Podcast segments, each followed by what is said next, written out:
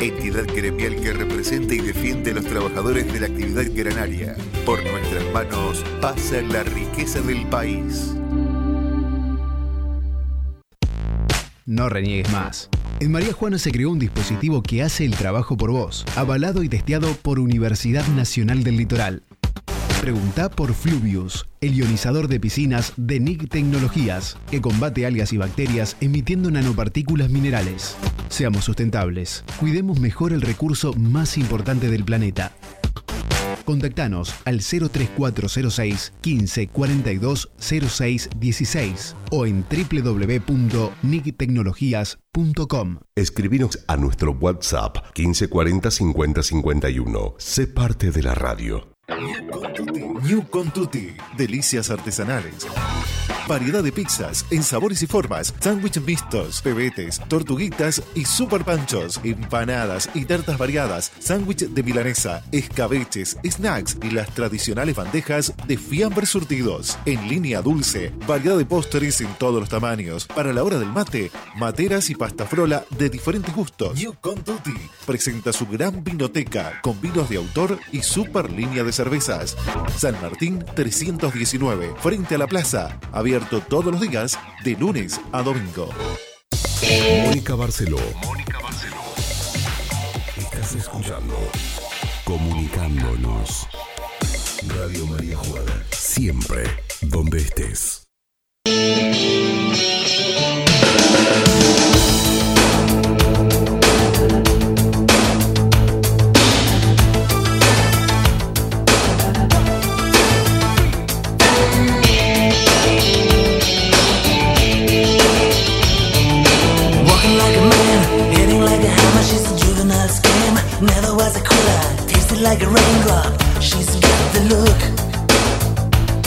No sé si le pegué en eh, la música que le gusta, pero bueno, la, elegí. Vamos a recibir ya al próximo invitado, está aquí en estudios. Mascas, la Casa de las Viandas lo presenta, Carnicería 9 de julio, eh, Carnicería Caudana, no sé por qué me salió 9 de julio, Carnicería Caudana de Gustavo Caudana y Lavadero Juan Pablo de Juan Pablo Sánchez Desastre. Llegó recién, ¿eh? llegó desde San Vicente y la abuela contenta. Hoy tiene un comensal. Eh, Nico Bota, Nicolás Bota. ¿Cómo estás, Nico? Buen, Buen día. día, Moni, ¿qué tal? A hoy toda la audiencia de acá de María Juana. Bueno, la abuela es la señora Odetti, eh, María del Carmen, y tu mamá es María Eugenia. ¿eh? María Eugenia. Mi fonoaudióloga. Me recuperó, me recuperó la cuerda. Te manda saludos Ah, también. bueno, gracias. Bueno, Nico, te convoqué porque la verdad es que te he ido siguiendo. Creo que alguna vez hablamos algo cuando te habías ido para Estados Unidos. Sí, puede ser. Me parece que sí. Eh, un día decidiste hacer qué? Irte a Estados Unidos con tu moto o la habías comprado allá?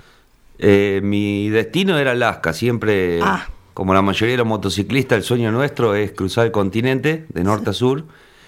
Eh, mi meta era llegar a Alaska, yo me iba a ir con una moto acá, después me surgieron otros problemas y volé a Miami, compré mi Harley allá y, y ahí pude ir a Alaska y regresar para Argentina andando. ¿Te viniste con la Harley para acá? Sí. Ah, Bueno, el sueño de- del que quiere tener una moto, quiere tener una Harley. Sí. Y, y bueno, ¿cómo fue eso? ¿Cómo llegaste hasta allá? Eh, ¿Dónde la compraste? ¿Vos ya tenías idea de dónde ibas? ¿Cómo se hace? No es un trámite fácil. Estuve dos años organizándolo, siguiendo otros viajeros y mm, yo llegué a Miami, ya había visto por internet la moto mía y llegué a una agencia que hablaba en español, porque mi inglés era, era muy básico. Ahora tenés profe. Ahora tengo un profe, le mando saludos al Pelle. radio, claro. sí. Ahora a la una lo voy a visitar, así Bien. vamos, seguimos puliendo el idioma. Eh, compro la moto en Miami, de ahí empiezo a subir para Alaska, cruzo todo ¿Solo? Estados Unidos, solo.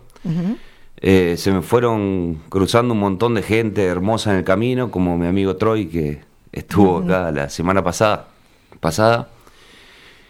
Eh, sigo subiendo para Alaska, cruzo eh, todo Estados Unidos por la costa este, entro a Canadá, cruzo Canadá por el centro, haciendo varios parques nacionales como Banff o Jasper, y llego a Alaska. Eh, te lo voy resumiendo así porque es muy largo, Sí, si no podemos estar sí. días hablando.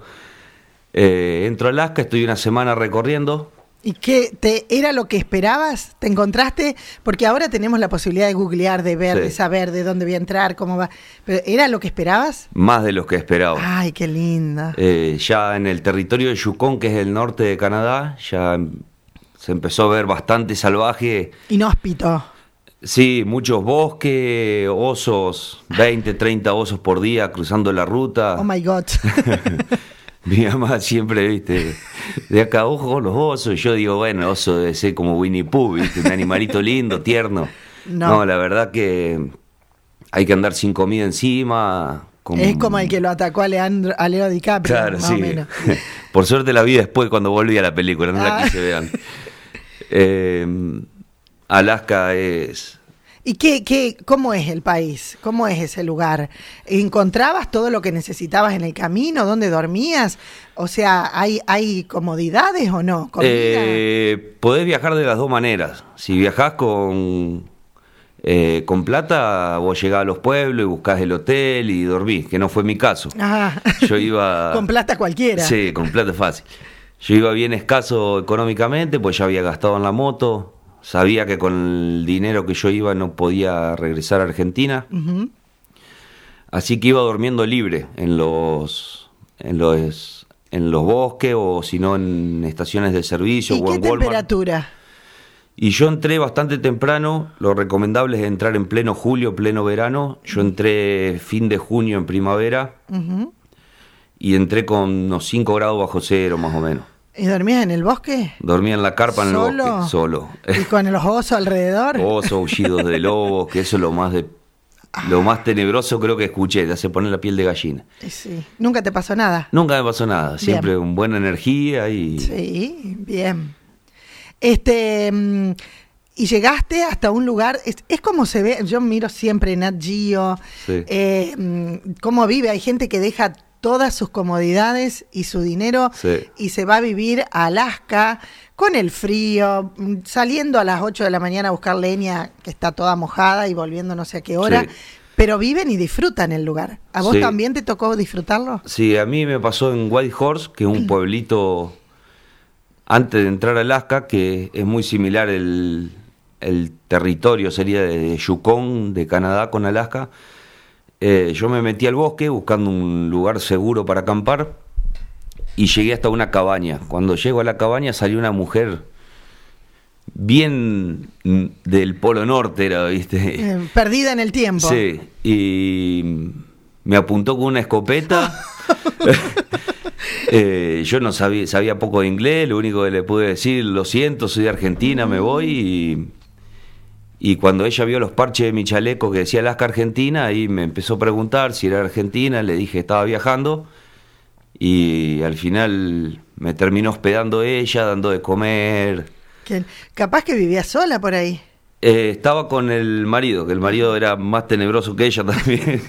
Viste, la gente alasqueña, mucho pelo largo, mucha barba, Barba. para el, por el frío, Eso protege también. comidas muy picantes, sí. Y mucho...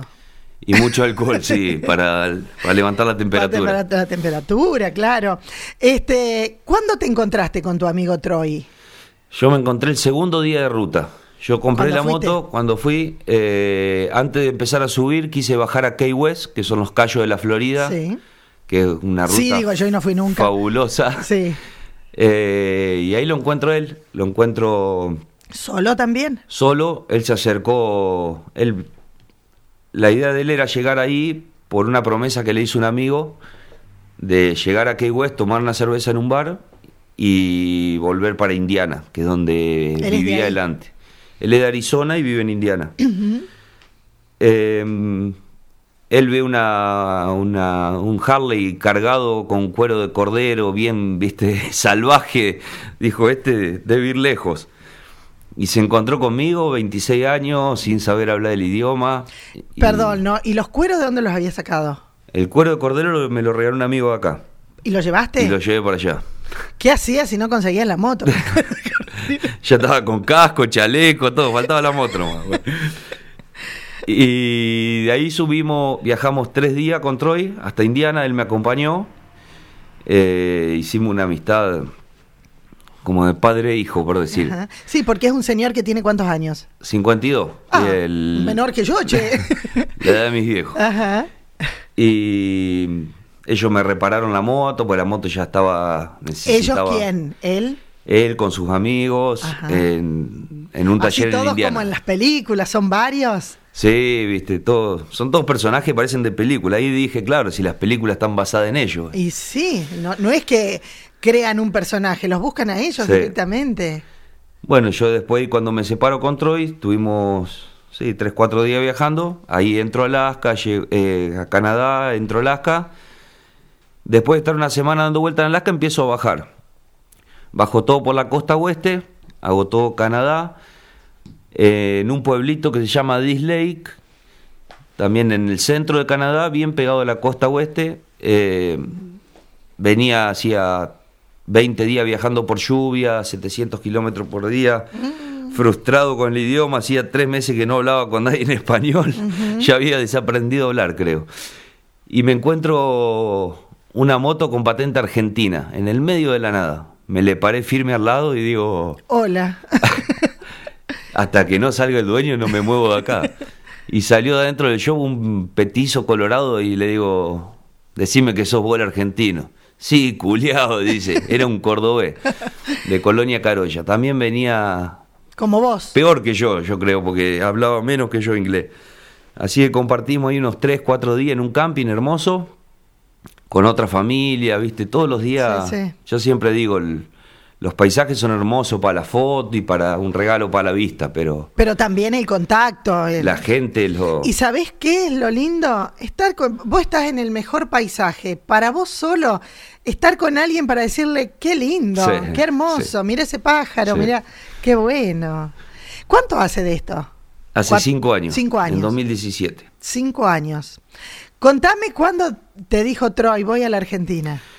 Bueno, eh, yo tengo una banda que hacemos rockabilly.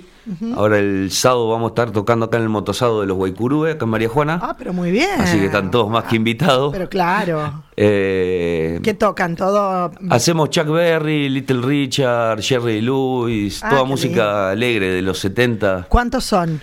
Somos cuatro. Bien. Eh, el nombre de la banda es Vagabón, que significa vagabundo. Eh, es en honor a Troy el nombre, porque él es vagabón biker, Ajá. motociclista vagabundo. Eh, así que cuando le dije lo de la banda, al menos lo tenía acá. ¿Qué le dijiste que le habías puesto el nombre? claro, Bueno, chao, eh, en honor a él. Y igual él hacía rato ya que quería venir, lo que pasa que no le llegaban los papeles o pasaportes o demás cosas. Y que, que la mejor forma de homenajear a un amigo que viene desde Estados Unidos es conseguirle una moto o le diste la tuya. la, mía, la mía no se la puede dar porque la tenía que usar yo. Ah, Así que un amigo, por suerte tengo varios amigos, me han ofrecido cuatro o cinco motos como para darle, tenía para elegir. ninguna zanelita, ¿no? Eh, eso te iba a decir. Y yo como argentino dije, quiero que mi amigo Troy sienta un viaje bien argento. Ahí Así está. que le dimos una Zanela 250. Ah, ¿viste? Y bueno. lo llevamos a hacer ripios por el norte, viste. Contame de esa experiencia. ¿Cuántos días tuvieron? ¿Como 10? ¿Más? Tuvimos dos semanas, 14 14. días. eh, salimos acá, hicimos parte de Córdoba. De ahí ya cruzamos La Rioja, San Juan y subimos todo por la 40, haciendo Cuesta de Miranda. Nos metimos para las termas de Fiambalá. Eh, llegamos a Cafayate. Seguimos subiendo, llegamos hasta Iruya. Hicimos Iruya, El Hornocal, Salinas. ¿Los días les tocaron buenos? Eh, buenos días. Frío de noche, 3 grados bajo cero así en Tilcara, pero unos días hermosos de 20 grados. ¿Él no conocía Argentina? No, no, conocía nada. ¿Le gustó? Quedó enloquecido. muy, muy, muy diferente el paisaje. Sí, quedó muy conmovido con los colores, viste, del norte, son hermosos y la gente sobre todo. Ajá. Viste que el argento es... Sí. No, Eh, es, no es frío. No, Es eh, fiesta, no es como, viste, como parte de ellos. Ellos Sí. acá es todos muy serviciales, del abrazo, del beso, de invitar al asado, el folclore que tenemos nosotros. Y, Bien. Eh, ahí tus amigos fueron. Él fue parte de tus amigos también, imagino. sí, llegamos. El segundo día que estuvo, le hicimos un costillar a la estaca, éramos 50 en el patio de casa. Epa.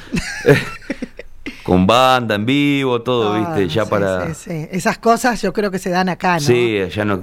No, no, no, no existe, No la, en- en la frialdad de ellos, bueno, y nosotros tenemos esa idiosincrasia, creo que es por la mezcla de, de razas, eh, Sí. la sangre italiana tuya tendrás y, no sé qué más. Este, y la, la familia toda te apoya. Sí, por suerte siempre, de- desde el 2015 que yo empecé con a pensar en irme a Alaska y ya de mucho antes que yo venía viajando en moto, pero acá por, por el país Ujú. o países limítrofes y siempre fueron los primeros. Todos te sí, te van siguiendo. Veía ahí tu esposa, Sí. Caro, eh, que, que es la que te apoya, ¿no? Sí, ella, la verdad que tiene... Te dio rienda suelta para que acompañes como buena anfitriona a tu amigo y Sí, todo. tiene un aguante. ¿Cuántos años tenés vos ahora? 31. 31, joven. Iba a venir, bueno. Ella iba a venir al viaje eh, con nosotros, porque ella también viaja conmigo. Ah, muy bien. Pero me dijo, no, háganlo ustedes Sí, está, bien, está bueno. viaje más personal. Bien. Próximo destino con la Harley. Eh, Ner Ushuaia. Ah. Así que seguramente Troy viene en noviembre. Ah, y van juntos. Eh, sí, estamos organizando unos tours para hacer traer gente de Estados Unidos al norte. Ajá. Y en enero sería el tour nuestro de ir. Qué bueno. Voy por la revancha, porque hace dos años con Caro íbamos para, para Ushuaia y tuve un problema en la moto que no se podía solucionar. Así que a mitad camino tuve que pegar la vuelta. Ah, no, así no. Eh, un billete dejaste en- en- con la Harley en Estados Unidos. ¿Eh?